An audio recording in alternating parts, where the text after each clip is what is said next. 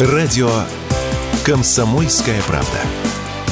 15 лет на страже правды.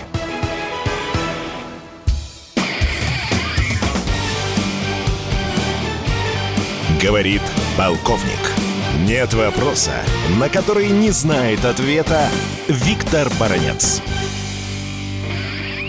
Нет, нет, еще раз нет, у нас пока стопроцентного доказательства, что это именно предатель Кузьминов был убит.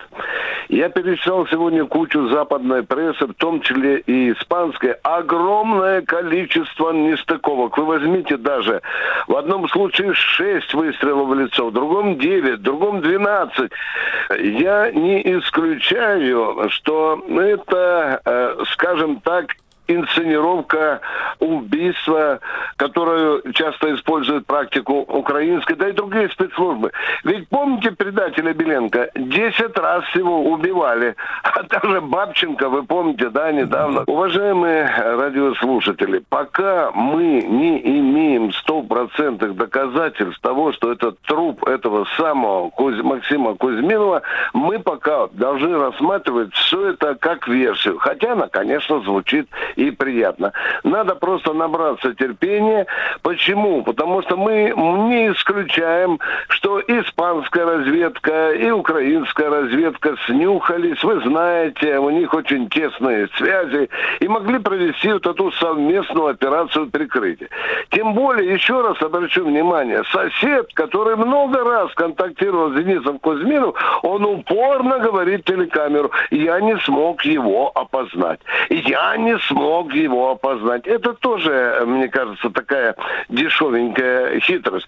Тем не менее, тем не менее, мы должны, повторюсь, мы должны ждать убедительных доказательств, что кара этого преступника все-таки настигла. Вот когда бежал Беленко, он зачем был нужен? Когда он там рассказал уже все секреты, тем не менее, много лет был нужен военно-воздушным силам Соединенных Штатов Америки. Зачем он нужен? А затем, что у нас в Европе, в натовской Европе, еще очень много вертолетов Ми-8.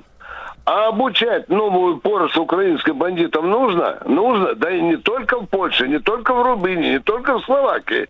Вот там он может и пригодиться.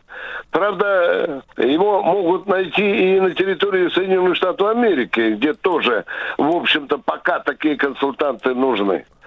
Но вы же не забывайте, что он еще за свое предательство получил 500 тысяч долларов, да? Да, об этом говорили.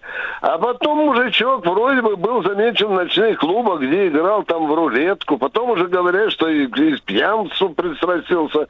Кому-то должок вроде бы не отдал.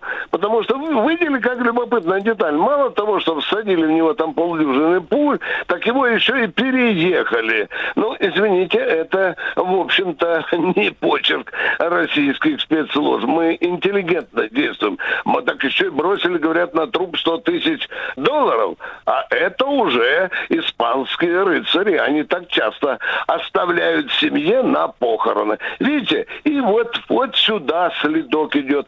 Сегодня мы живем в плену версии, как это часто бывает, пока нету достоверной информации. Мы все с вами бравые сказочники. Но хочется, чтобы все-таки стало реальность. Виктор Бородец, радио «Комсомольская правда», Москва. Говорит полковник. Нет вопроса, на который не знает ответа Виктор Баранец.